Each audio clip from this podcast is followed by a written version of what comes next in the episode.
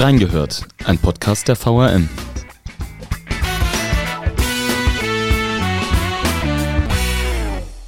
Es ist nun etwa zwei Monate her, dass in Hessen ein neuer Landtag gewählt wurde. Wir blicken darauf, was seitdem passiert ist und wann mit einer neuen Regierung zu rechnen ist.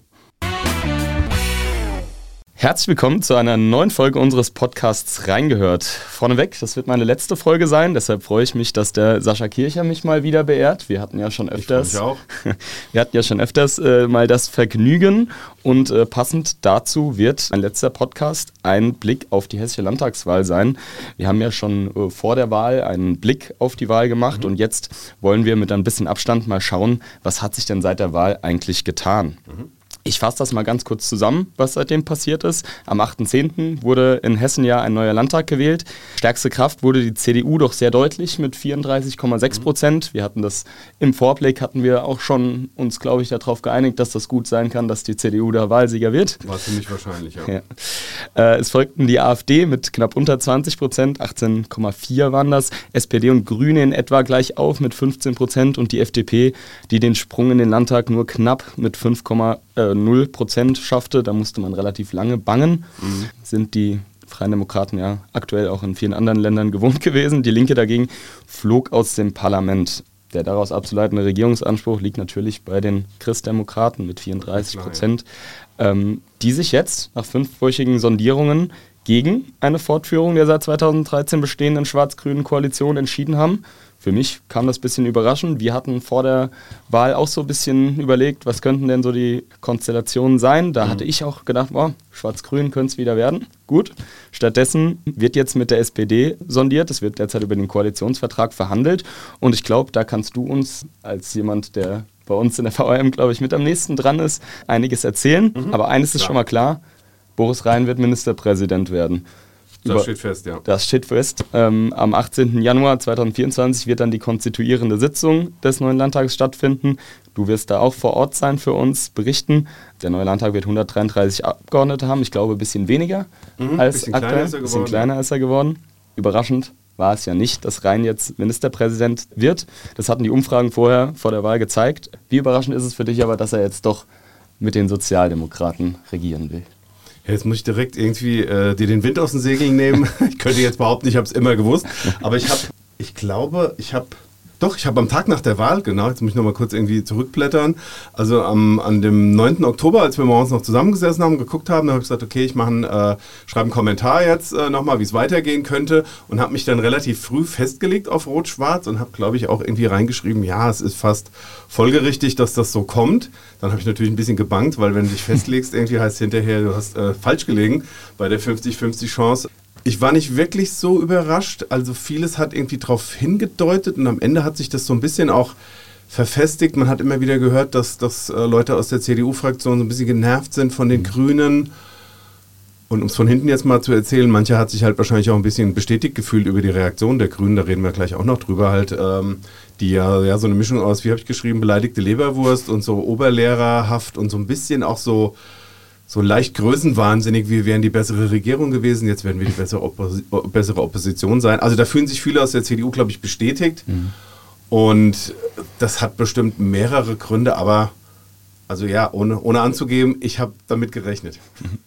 Aber jetzt muss man das so einfach mal so konstatieren, diese Zusammenarbeit zwischen Grünen und CDU, die ist für mich als Außenstehender eigentlich immer relativ gut und harmonisch abgelaufen. Hatte man so das Gefühl als Bürger, der sich natürlich für Politik interessiert und sich das anschaut. Ich bin da jetzt auch nicht natürlich nicht nah dran und kann jetzt nicht sagen, wie die Zusammenarbeit da direkt ausschaut, aber für mich lief das doch durchaus harmonisch eigentlich in den letzten zehn Jahren, oder? Mhm. Um eine, um eine viel benutzte Phrase zu benutzen, ist, er lief immer geräuschlos. geräuschlos. Das war immer so das meistbenutzte Zitat von ja. Journalisten, aber auch von ja, politischen Beobachtern hier in Wiesbaden. Das lief tatsächlich relativ geräuschlos, obwohl ja, ich meine, als, als Volker Bouffier die erste schwarz-grüne Koalition gebaut hat, haben ja viele gesagt, oh Gott, äh, wie soll das denn klappen, irgendwie mit den Struppis, in Anführungszeichen, äh, wie genau man sie mal bezeichnet Jahre hat. Her, ne? Genau, ja, also man hat zehn Jahre relativ gut und auch konstruktiv miteinander gearbeitet, aber mhm. damals war es schon was Besonderes. 2018 schon nicht mehr so, mhm. da war aber auch so der ja, die erste Leidenschaft vielleicht irgendwie verflogen, die auch vielleicht aus dieser Gegensätzlichkeit mhm. irgendwie erwachsen ist.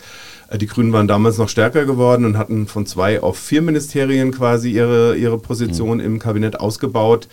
Ähm, im Wahlkampf jetzt gab es so erste Risse halt irgendwie in dieser, ich will nicht von Liebe sprechen, aber in dieser stabilen Koalition. Hassliebe. Ja. Bei verschiedenen Themen, da kommen wir gleich bestimmt auch ja. noch drauf zu sprechen.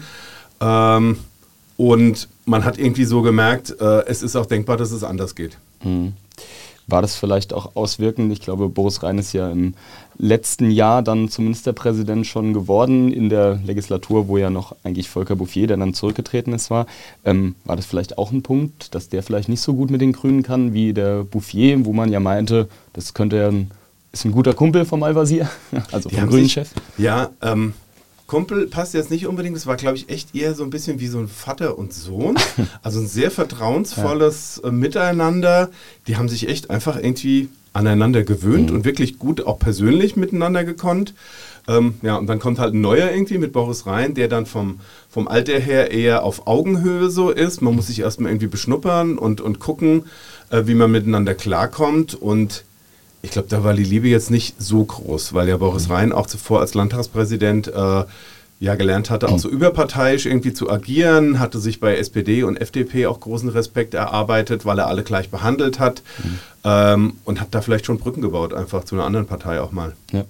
Ja, du hast gesagt, ähm, wir gehen gleich noch ein bisschen thematisch tiefer rein. Ähm, ich jetzt aber einfach mal was Grundsätzliches. Wenn man sich die aktuelle bundespolitische Linie der CDU anguckt unter Merz, der ja auch die Grünen zum größten Gegner äh, erkoren hat, sage ich jetzt mal, zum Hauptgegner in der, in der Bundesregierung. Ja, ja. ja. Äh, ist das vielleicht auch einfach ein Punkt, ähm, der dazu geführt hat, zu diesem Bruch? Ja, also das ist, ähm, ja, Friedrich Merz ist ein wichtiger Punkt. Wie du sagst, äh, er hat die Grünen quasi zum Hauptgegner erklärt und als wir hier Jens Spahn im, im Sommer oder im Herbst sitzen hatten zum Interview, hat er gleich gesagt, zum Hauptgegner in der Bundesregierung ich glaube nicht, dass man in den schwarz-grünen Koalitionen, Hessen ist ja nicht da, sind ja nicht die einzigen, dass man da so genau auf die Feinheiten gehört hat, sondern hat das schon sehr genau vernommen und hat auch vernommen, dass, äh, dass Friedrich Merz hier im Sommer einen Besuch bei der CDU-Fraktion gemacht hat im Landtag. Ähm, da war ulkigerweise Boris Rhein irgendwie verhindert durch einen anderen Termin. Was man so hört, ist er nicht der, der, der dickste Kumpel von Friedrich mhm. Merz und stellt sich auch anders auf ähm, weil Friedrich Merz halt eher so Abteilung Attacke ist. Mhm. Der hat hier, als er in Hessen war, hat er wirklich hat er gesagt, man müsse sich wieder auf das Erbe von Alfred Träger besinnen und auf solche Kampagnen wie Roland Koch mit seinen Unterschriftensammlungen damals. Das ist wirklich so Oldschool-CDU. Der alte Andenpakt. Ja, da haben sich auch, da haben sich auch die Grünen irgendwie äh, drüber mokiert, dass es jetzt wirklich so zurück in die, was weiß ich, 70er geht, in diese, diese alte Stahlhelm-Fraktion äh, da, CDU Hessen, also ultrakonservativ. Mhm.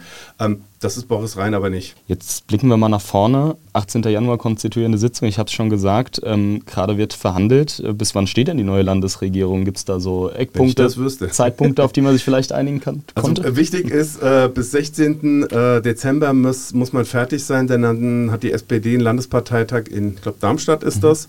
Und bei der CDU ist der Parteiausschuss, heißt es, glaube ich, so eine Art Zwischen ja, zwischen den Parteitagen so als Gremium, die müssen quasi beide ihr Go geben. Das heißt, bis zum 16. muss ein Koalitionsvertrag vorliegen, über mhm. den man abstimmen kann. Ähm, aber nach allem, was man so mitbekommt und ja, Boris Rhein hat ja auch am Tag der Bekanntgabe, am 10. November, hat er gesagt, wir machen das jetzt mit der SPD, gesagt, es gibt schon viele übereinstimmende Punkte und eine große Harmonie und man hat fast gedacht, okay, müssen wir jetzt noch irgendwie was aushandeln ja. eigentlich. Es gibt dieses Eckpunktepapier, auf das mhm. wir gleich noch zu sprechen kommen. Also ich glaube, man ist da schon relativ weit und ist jetzt noch so in den Feinheiten. Ähm, und ich weiß nicht, vielleicht liegt, äh, liegt nee, wie sagt man, steckt im Nikolausstiefel schon ein, ein Koalitionsvertrag. Das wäre vielleicht ein bisschen früh, aber, aber ich glaube, das wird auch nicht knapp hinten raus bis zum 16. Also ich glaube, die sind schon ziemlich, ziemlich äh, weit da. Du hast schon angesprochen, ähm, was sind denn so die wichtigsten Themen, die Schwarz-Rot jetzt angehen will? Was wird sich denn im Gegensatz zu einer grünen Regierungsbeteiligung verändern? Wenn du sagst, äh, es läuft alles so harmonisch, waren die Sozialdemokraten jetzt so einfach zu kriegen für Rhein, dass er mit denen jetzt ihre Politik umsetzen kann? Ja gut, wenn man sich die Ausgangsposition anguckt und die Stärke der CDU und die Zugewinne und das, was die SPD verloren hat, das war ja historisch. Mhm. Und das muss mich auch nochmal irgendwie äh, vor Augen führen Also Nancy Faeser als Landesvorsitzende, die im Wahlkampf, naja, irgendwie äh, nicht immer eine glückliche Figur gemacht hat, die Partei übrigens auch nicht, fährt also eine historische Niederlage ein, bringt aber gleichzeitig dann doch die SPD nach 25 Jahren auf der Oppositionsbank mhm. wieder in die Regierung. Das ist schon irgendwie so ein bisschen ironisch. Ähm, ja, thematisch ist, ist das Ganze überschrieben und das ist auch ganz interessant, wenn man sich das anguckt, wie Boris Rhein gesagt hat, hat gesagt, wir setzen auf Vernunft und Freiheit statt mhm. Bevormundung also äh, ähm, der mündige Bürger und eine neue Kultur. Das heißt ja im Umkehrschluss, alles das, was man jetzt macht, war mit den Grünen nicht möglich. Die und grüne jetzt, Verbotspartei. Ne? Also, die grüne Verbotspartei, ja das war ja auch so ein Narrativ, was halt im Wahlkampf immer irgendwie gestreut wurde. Ich erinnere an das äh, äh, CDU-Plakat Auto verbieten, verboten. Ja.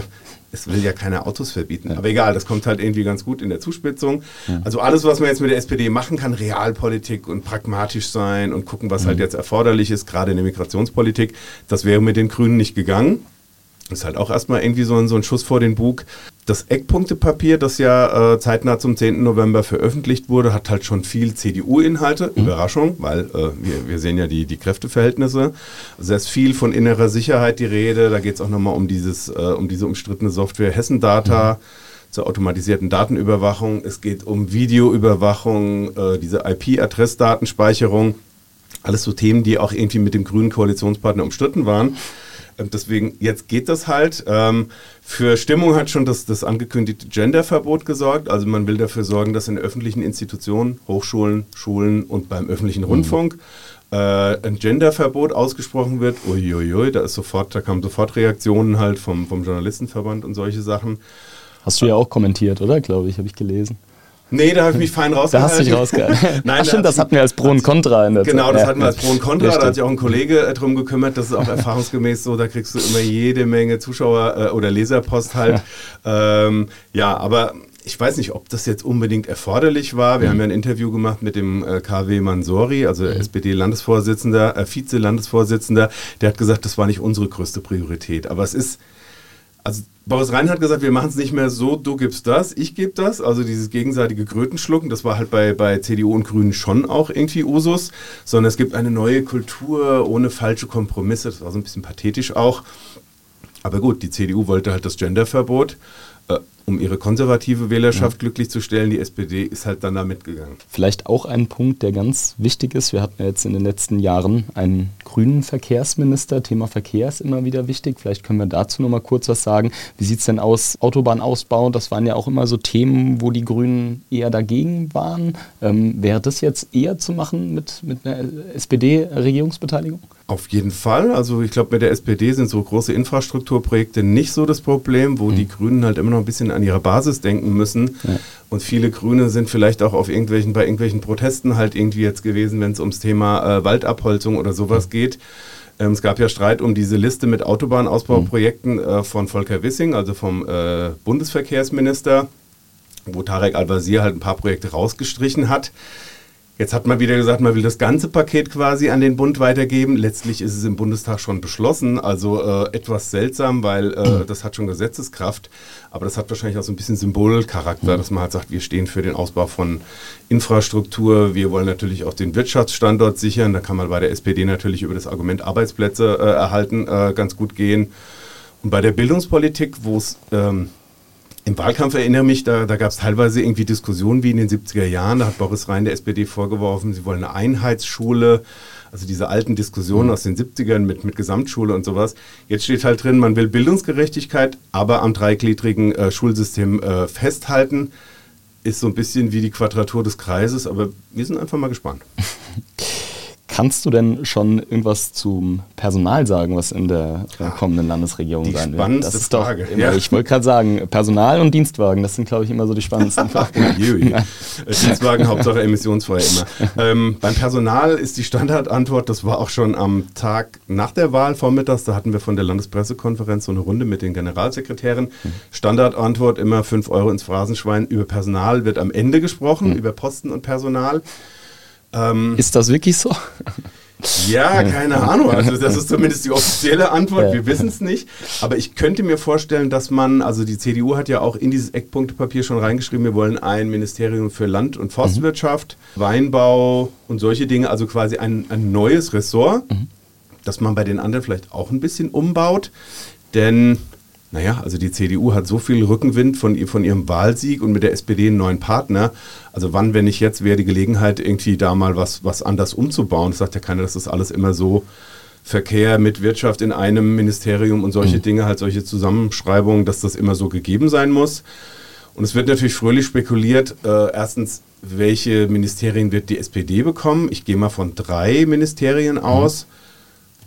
Günther Rudolph, bisher Fraktionschef bei der SPD und halt so, so ein alter äh, Sozi halt, so ein alter, äh, richtig alter äh, Campe da aus Nordhessen. Mhm. Ich denke mal, dem, ja, für den würde ein Ministerium abfallen. Ähm, den finden auch viele in der CDU halt einfach verlässlich. Der tritt manchmal ein bisschen laut auf und wird auch gern mal irgendwie ja, wie soll ich sagen, seine Reden im Landtag sind manchmal halt sehr temperamentvoll, aber.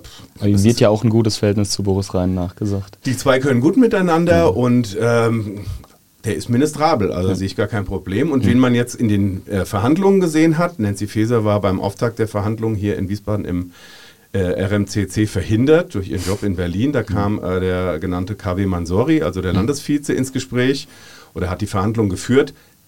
Ich rechne auch fest damit, dass er eigentlich irgendwie äh, einen Ministerposten abbekommt. Und laut der Parität bei den Sozialdemokraten müsste dann halt noch irgendwo eine Ministerin untergebracht werden. Da gibt es verschiedene Spekulationen. Mhm. Man spricht teilweise auch von, von versierten Kommunalpolitikern. Und das war nämlich auch ein Punkt noch, das wollte ich vorhin noch sagen. Ähm, CDU und SPD sind halt die Parteien, die halt äh, in Hessen die, die Rathauschefs stellen. Also ja. da gibt es wenige Ausnahmen. Das heißt, man ist kommunal verankert. Ich glaube sogar die SPD noch mehr äh, Bürgermeister, Landräte und Oberbürgermeister mhm. als die CDU. Also diese Verankerung von unten, auch zu gucken, wo sind mhm. die Probleme, wo muss man sich rückkoppeln beim Thema äh, Flüchtlingsunterbringung, ist ganz, ganz wichtig. Und da kann es auch sein, dass der ein oder andere irgendwie äh, auf der landespolitischen Ebene jetzt mal neu mhm. erscheint.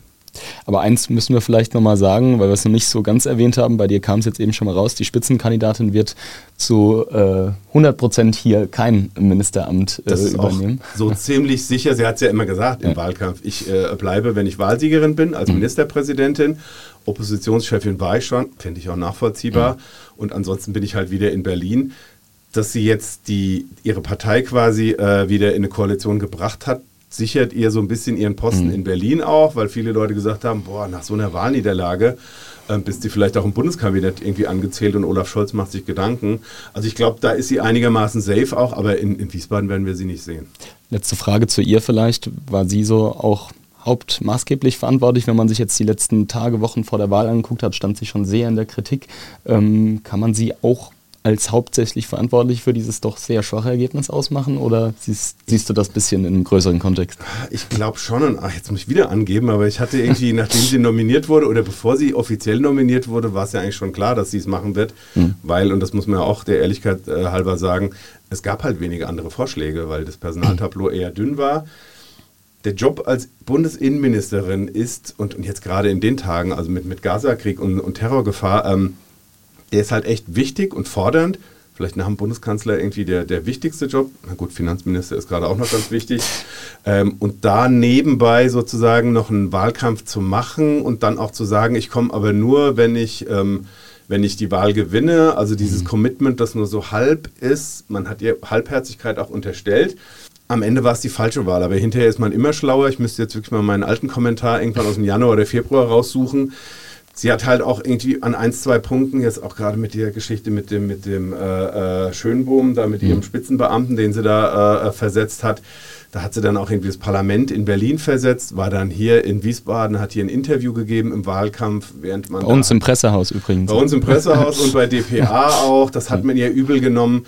Die Partei hat halt auch noch so ein, zwei Fehler gemacht, hat irgendwo äh, als es ums Thema Wahlrecht äh, ging, hat sie im Programm irgendwie mhm. äh, Monate mit Jahren verwechselt. Dann hat sie halt auch äh, dieses Video, was Boris Rhein ja, so eine Nähe oder nicht Höcke, ausreichende Distanzierung zur AfD mhm. unterstellt hat. Da gab es großen Rummel drum. Und ich glaube auch bei der CDU hat das mancher heute noch nicht vergessen, weil mhm. das war halt schon so, ja, ich glaube, das haben die als eher abschneidend empfunden.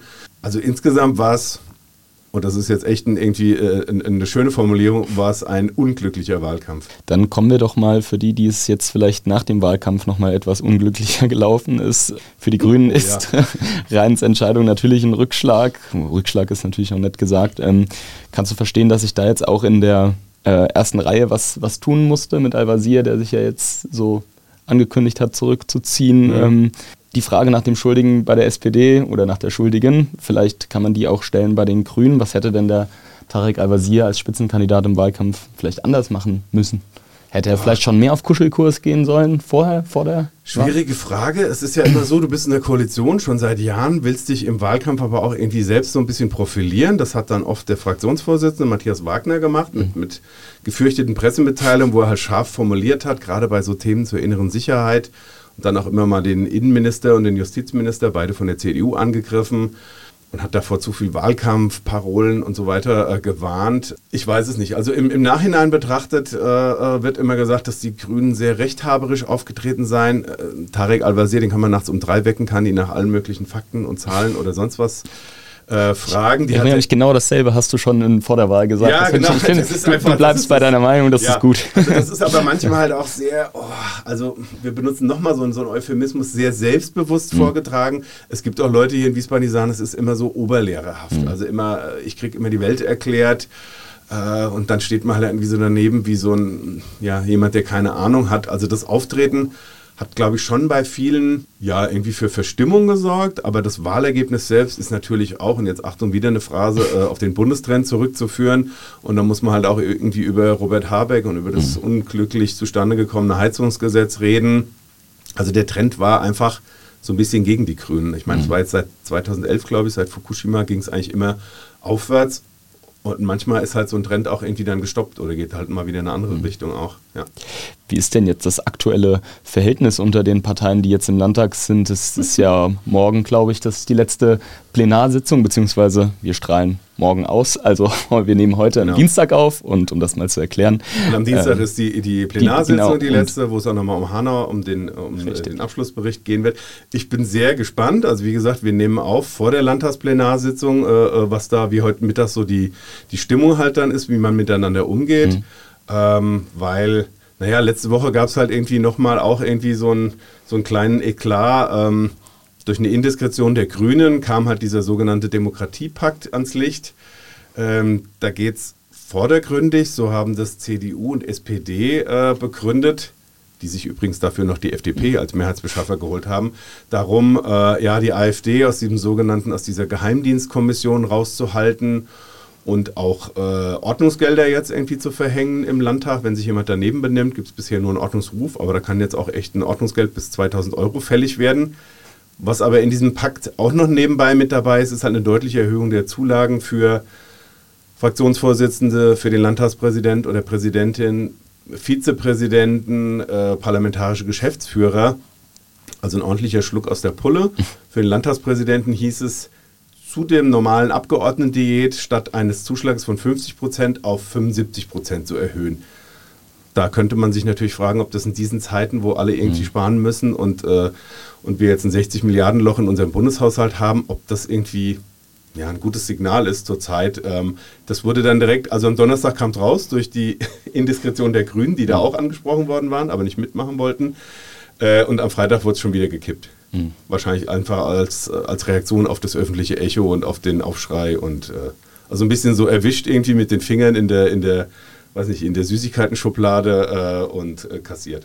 Also die Stimmung ist dann tatsächlich dem Wetter angepasst, eher am Gefrierpunkt, oder? Ja, auf dem Gefrierpunkt, äh, eisig, man könnte jetzt alle möglichen Winterbilder bemühen. Mhm. Also durch die durch die Reaktion der Grünen auch nach der Wahl, da hat ja Al-Wazir auch Interviews gegeben, es war mhm. von, von Unterwerfung der SPD die Rede, äh, dass äh, die äh, Genossen irgendwie ein kleines Licht seien, dass man das alles besser könnte. Also es war schon sehr, weiß nicht, es war nicht unbedingt Beleidigt. souverän, wie man da irgendwie reagierte. Menschlich ist das nachvollziehbar, ja, aber man hätte irgendwie auch ein bisschen vielleicht nach innen greinen können, statt jetzt irgendwie mit so einer großen, mit so einer großen äh, Kanone irgendwie zu schießen. Und jetzt dadurch, dass in den Augen der Koalitionäre äh, die Grünen und man muss ja nochmal sagen, bis 18. Äh, Januar besteht ja diese Koalition noch ja. aus Schwarz-Grün, auch wenn jetzt das Klima völlig vergiftet ist seit letzter Woche. Also da fliegen schon eben die giftige Pfeile hin und her. Das ist für uns Journalisten ist das immer ganz mhm. spannend, weil wir dann viel zu schreiben haben und zu gucken haben und jeder will einem irgendwie was erzählen und so. Aber ich weiß nicht, wie die jetzt noch so miteinander arbeiten halt. Ja, aber die, und die Ursprungsfrage, Al-Wazir, der sich ja jetzt so ein bisschen aus der ersten Reihe zurückzieht. Stimmt, genau, das war ja Frage. Ja, ähm, ja, ist schon nachvollziehbar. Der mhm. hat jetzt seit, ich glaube, 1995 mhm. im, im Landtag gesessen.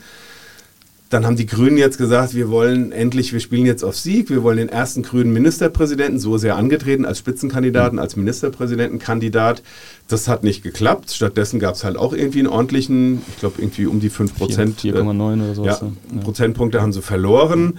Ja, da macht man sich jetzt nicht, da macht man sich schon Gedanken, jetzt einfach weiter so. Man mhm. hätte gucken können, wird er vielleicht Fraktionschef, aber weiß ich nicht, als, als langjähriges Regierungsmitglied dann so im Parlament sitzen, das ist auch oft das kann vielleicht auch nicht jeder. Also er hat gesagt, er wird jetzt, er wird äh, Landtagsabgeordneter bleiben, aber wer weiß, vielleicht gibt es irgendeinen Ruf nach Berlin oder mhm. vielleicht ist auch mal was anderes jetzt irgendwie andere. Nach so, nach so langer Zeit irgendwie könnte es auch mal sein. Dann nochmal einen absoluten Themenwechsel. Ähm, die AfD, die hattest du eben schon mal kurz angesprochen. Mhm. Die ist, ähm, das darf man nicht vergessen, die zweitstärkste äh, Kraft geworden im oh, Hessischen ja. Landtag mit 18,4 Prozent. Wie vermutest du, wird denn diese Fraktion, ähm, ich hatte mal von einer 28-köpfigen Fraktion geschrieben, da hatte ich nicht dran gedacht, dass ja schon ein, ein Fraktionsmitglied ausgeschlossen, ausgeschlossen wurde. Bevor quasi quasi die, die Fraktion sich konstituiert hat, den so Sascha Herr wegen Neonazi-Kontakten. Also genau. Also, gucken, ja. Was denkst du denn, wie wird sich denn diese Fraktion im neuen Landtag verhalten? Ich meine, 27 Leute, das sind schon viele. Kann man denn mit denen konstruktiv auch zusammenarbeiten? Oder, ähm, mein, die CDU will ja gar nicht, die spricht ja von Brandmauer und ähnlichem, aber ähm, denkst du denn, bei dieser Fraktion ist eine konstruktive Arbeit möglich. Also eine konstruktive Arbeit, das, am Ende hängt das an der AfD selbst. Was man auch nicht vergessen darf, da sind viele die neu jetzt im Landtag sind. Ich habe mir die alle auch mal angeguckt, mhm. wo die so herkommen. Die müssen ja auch erstmal an die Geflogenheiten irgendwie so ein bisschen gewöhnt werden. Und äh, ja, mancher war vielleicht schon mal Kommunalpolitiker. Ähm, über einen haben wir eben schon gesprochen, über den Sascha Herr. Ähm, den hat zwar die AfD jetzt ausgeschlossen mhm. auf Betreiben des Fraktionschefs und Landesvorsitzenden Robert Lambrou, aber der ist ja trotzdem im Landtag. Ja. Das heißt, der wird jetzt halt irgendwie eine Legislatur irgendwie von unseren Steuergeldern bezahlt. Man weiß nicht genau, was der so macht. Ähm, der wird auch nicht unbedingt gegen die AfD arbeiten, ist bestimmt äh, enttäuscht. Aber das Wichtigste ist, wenn jetzt äh, künftig irgendwie eine Regierungserklärung ansteht, und ich nehme ja an, nach der Konstituierung wird dann wahrscheinlich Boris Rhein die erste Regierungserklärung äh, äh, halten und da so erklären, was man halt vorhat in der nächsten Legislatur mit der neuen Koalition, dann wird die AfD als, äh, äh, als Oppositionsführerin sozusagen halt das erste Rederecht als zur Erwiderung haben. Ich bin echt gespannt, weil ja, in den vergangenen Jahren, also gut, es gab irgendwie die ein oder andere Verfassungsklage auch, aber was, was hängen bleibt, ist eigentlich, sind immer diese Redebeiträge, wo es dann immer wieder irgendwie um alles ist auf Migration zurückzuführen, teilweise schon auch irgendwie so, inhaltlich halt irgendwie dürftig. Mhm. Das ist, da ist wenig Konstruktives dabei. Das sehen die natürlich ganz anders und würden jetzt wahrscheinlich vehement widersprechen. Und jetzt mit den neuen Leuten, also ich meine, wenn jemand mal irgendwie ein paar Jahre im Landtag gesessen hat, dann ist er vielleicht auch mit vielem vertraut und in den Themen so ein bisschen drin. Jetzt hast du aber wieder neue Leute die wissen vielleicht irgendwie, wie das, auch nicht unbedingt, wie das funktioniert, ob die thematisch alle irgendwie so stark sind. Ähm, also wir sind da, glaube ich, alle sehr gespannt äh, von, den, von den Journalisten, die sich das angucken. Und man darf nicht vergessen, die Beobachtung durch den Verfassungsschutz ist jetzt neulich durchs äh, Verwaltungsgericht Wiesbaden mhm. nochmal bestätigt worden. Also die Partei steht weiterhin unter Beobachtung. Mhm. Aber man darf auch, wie gesagt, nicht vergessen, Robert Lambrou wird der Oppositionsführer im Hessischen Landtag sein. Kann man das Daran so muss man sich äh, gewöhnen. ja, er selbst tritt halt immer eher moderat auf mhm. und er wiederholt ja immer, wir sind eine bürgerlich-konservative Partei, aber es gibt halt andere Strömungen auch äh, im, im Landesverband hier und beim Parteitag neulich hat sein Co-Landesvorsitzender Andreas Lichert, äh, der ja mal quasi zum, mhm. zum nicht mehr existierenden Flügel um ähm, Björn Höcke äh, gehört hat und ähm, ja, dem auch eine Nähe zu den Identitären äh, äh, unterstellt wird, der hat mehr Stimmen bekommen. Mhm. Ist zwar nur Co-Landesvorsitzender, also ist noch keine Machtübernahme, aber da gibt es auch halt ja, einen deutlichen äh, rechten rechten Flügel. Es verbleibt in der Opposition noch eine Partei, das ist die FDP, die es, wie am Anfang angesprochen, mit ganz knappen, so, ja. ganz knappen 5% in den Landtag geschafft hat. Ich habe ein Interview mit Boris Rhein vor der Wahl gesehen. Ähm, da hat er gesagt, der Wunsch wäre natürlich schwarz-gelb. Welche Aufgabe wird denn der FDP im neuen Landtag zufallen? Also erstmal halt irgendwie mit, mit in etwas gerupfter Formation, mit, mit weniger ähm, mit weniger Abgeordneten und der neuen Fraktionsspitze, der, der Stefan Naas, ähm, der ja Spitzenkandidat war, also Wirtschaftskompetenz äh, in sich vereint, er wird zusammen mit Wiebke Knell den Fraktionsvorsitz äh, übernehmen. Also man wird wahrscheinlich das Thema Wirtschaft weiterhin beackern und das ist ja auch weiterhin äh, erforderlich. Wir sind ja immer noch im Krisenmodus mit Inflation etc. Ähm, FDP hat in den letzten Jahren mit der SPD manches zusammengestartet, aber immer eher, das kann man wirklich so pauschal sagen, eher immer konstruktiv. Auch in den Untersuchungsausschüssen zu Hanau oder zu dem Mord an Walter Lübcke, wo dann die SPD immer mit Krawall und Remi Demi und Peter Beuth ist an allem schuld und äh, alles ist äh, ein einziges Versagen des Staates. Da hat dann die, die FDP äh, eher mal geguckt, was können wir aus solchen Dingen lernen, also was muss sich ändern, hat da schon immer so einen Mittelweg gesucht. Ich weiß es nicht, um sie vielleicht auch als Koalitionspartner mhm. wieder anzudienen, denn schließlich hat man ja vor 2013, als Schwarz-Grün begann, auch äh, eine schwarz-gelbe Koalition gehabt hier mit der CDU. Ähm, ich nehme an, die werden das weiterhin konstruktiv machen keine lauten Töne, äh, äh, also nicht für laute Töne jetzt äh, stehen werden halt irgendwie ihren Platz finden müssen zwischen, zwischen äh, der größten Oppositionsfraktion AfD und den Grünen. Mit denen jetzt irgendwas gemeinsam zu starten, kann ich mir wenig vorstellen. Da, dazu wurde so dieser, dieser Gegensatz zwischen Stefan Naas, der sich auch gern als Anti-Al-Wazir inszeniert mhm. hat. Also das war einfach zu präsent, als ob man da jetzt irgendwie, wir greifen jetzt gemeinsam irgendwie die Landesregierung an. Ja. Ich weiß es nicht. So ein bisschen jetzt irgendwie überwintern halt in der nächsten Legislatur und dann vielleicht hoffentlich aus, aus Sicht der Liberalen halt ein besseres Ergebnis einfahren. Aber mit der FDP ist zu rechnen, das glaube ich schon. Also mhm. die machen, machen konstruktive Dinge und äh, ja, stehen für Inhalte. Mit einer Partei ist nicht mehr zu rechnen, die ähm, können wir vielleicht auch noch ganz kurz ansprechen, zumindest nicht mehr im Hessischen Landtag, ähm, mit den Linken. Die sind äh, rausgeflogen. Ja glaube, die Partei hat aktuell eh sehr viel mit sich selbst zu tun, oh, ja. äh, mit äh, Bündnis Wagenknecht und mhm. Co. Vielleicht kannst du trotzdem noch mal einen Satz dazu verlieren, während wird, das, wird man es merken, dass die Linken dem neuen Landtag nicht mehr angehören werden? Also wir haben eben nochmal diese Untersuchungsausschüsse angesprochen, ähm, äh, ja, zu, zu diesen äh, rechtsextremen Terrortaten von Hanau und, äh, und der Lübcke-Mord. Da war die Linke immer ganz vorne, weil natürlich das Thema Antifaschismus ganz groß im Programm steht auch und hat da auch versucht, die, ähm, die Aufklärung weiterzutreiben, so sozusagen als Bindeglied zur Zivilgesellschaft und Initiativen, die das da tun. Ähm, das war schon immer eine laute Stimme da. Es gibt viele, die sagen, das wird schon auch fehlen, ja, sozialpolitisch, wie hat das Tarek Al-Wazir mal gesagt, die Linke will immer alles, es darf alles nichts kosten, für jeden alles umsonst und solche Dinge. Es muss halt irgendwie auch finanzierbar sein und da mhm. war dann oft die Antwort so äh, Reichensteuer, dann haben wir halt den Haushalt voll. Ähm, so ein bisschen müsste man jetzt auch irgendwie in die Abteilung hätte, hätte, wäre, wäre. Also mit Janine Wissler wäre das wahrscheinlich nicht passiert. Die hat sich mhm. aber entschieden, nach Berlin zu gehen, Bundesvorsitzende zu werden und da halt irgendwie noch viel größeren Schlamassel irgendwie zu erleben äh, mit mit diversen Weggängen und Spaltungen und Wagenknecht, du hast es ja schon angesprochen. Mhm. Also ich glaube, in Berlin, das macht auch nicht unbedingt Spaß. Und hier hätte sie als sehr versierte Rednerin und als das Gesicht der hessischen Linken mhm. wahrscheinlich so, ein, so, ein, so, eine Katastrophe irgendwie vermeiden können. Mhm. Das ist aber jetzt irgendwie, wie sagt man so schön, verschüttete Milch. Also ja, mal gucken, was die Linken machen. Sie haben gesagt, sie stellen sich außerparlamentarisch auf. Jetzt wird erstmal die Fraktion abgewickelt. Das gucken wir uns natürlich im Januar auch nochmal an. Und dann muss man halt gucken, wo, also Elisabeth Kula ist ja noch relativ jung, auch mhm. die Spitzenkandidatin und Fraktionsvorsitzende, wo man sie wieder treffen wird. Blicken wir zum Abschluss nochmal kurz nach vorne, beziehungsweise ins kommende Jahr. Ähm, am 18. Januar ist die konstituierende Sitzung. Du genau. wirst, nehme ich an, daran teilnehmen. Genau, Nele Leutner und ich, meine Kollegin, wir sind beide da. Wir haben jetzt schon irgendwie auch überlegt, was wir mit Bewegtbild machen können mhm. und wie wir das alles begleiten können. Wir hatten letztes Jahr schon mal so eine kleine Generalprobe. Also ich bin ja relativ neu noch in der Hessen-Redaktion mhm. seit knapp zwei Jahren. Und mit der Wahl von Boris Rhein haben wir letztes Jahr schon mal so ein bisschen geübt sozusagen. Ähm, da hat er auch das Kabinett ein bisschen umgebaut. Also an dem Tag wird es bestimmt interessant. Da ist auch immer volle Hütte. Mhm. Unter uns letztes Jahr war der Event irgendwie auch so ein bisschen Corona-Spreader, mhm. aber ähm, erledigt. Ähm, es wird ein neuer Landtagspräsident oder Präsidentin gewählt. Dann wird Boris Rhein halt gewählt. Das dürfte irgendwie relativ easy dann gehen mit der neuen äh, ähm, Regierungsmehrheit. Dann werden Minister entlassen, ähm, also sprich alle vier Grünen auf jeden mhm. Fall schon mal Minimum und die neuen eben auch ernannt. Also das ist schon immer auch so ein bisschen Gänsehaut und, mhm. und ist halt so, so ein Ritual und da gibt es auch schon Tagesablauf und äh, wir haben uns schon akkreditiert dafür. Also ich bin ganz gespannt, wirklich. Es bleibt, dann, es bleibt spannend. Es bleibt auf jeden Fall spannend und dann beginnt halt die Arbeit, dann geht es so ein bisschen in die Fläche und ins Tagesgeschäft, aber bis dahin ist auf jeden Fall noch viel... Äh, ja, zu berichten auch für uns und, und vieles, was halt passiert so jeden Tag.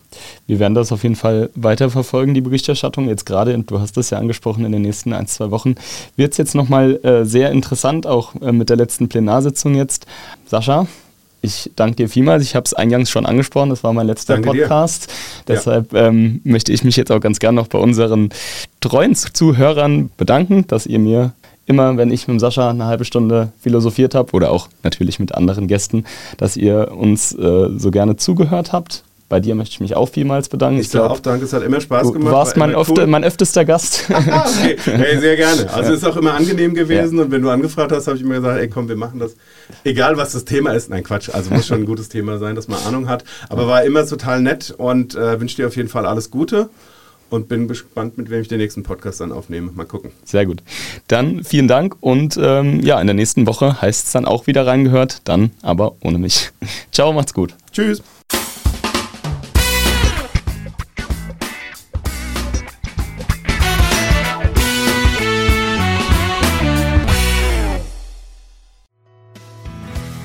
Reingehört ist eine Produktion der VRM von Allgemeiner Zeitung, Wiesbadener Kurier, Echo Online und Mittelhessen.de. Redaktion und Produktion die VolontärInnen der VRM. Ihr erreicht uns per Mail an audio.vrm.de.